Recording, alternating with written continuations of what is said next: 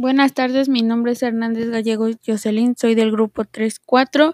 Mi tema es desarrollo embrionario. El desarrollo embrionario es el conjunto de procesos y fenómenos de la vida intrauterina, desde la fecundación del óvulo por un espermatozoide hasta el nacimiento del nuevo individuo. Efectivamente, dicho proceso comienza desde el momento de la fecundación hasta su consumación en un adulto completamente desarrollado.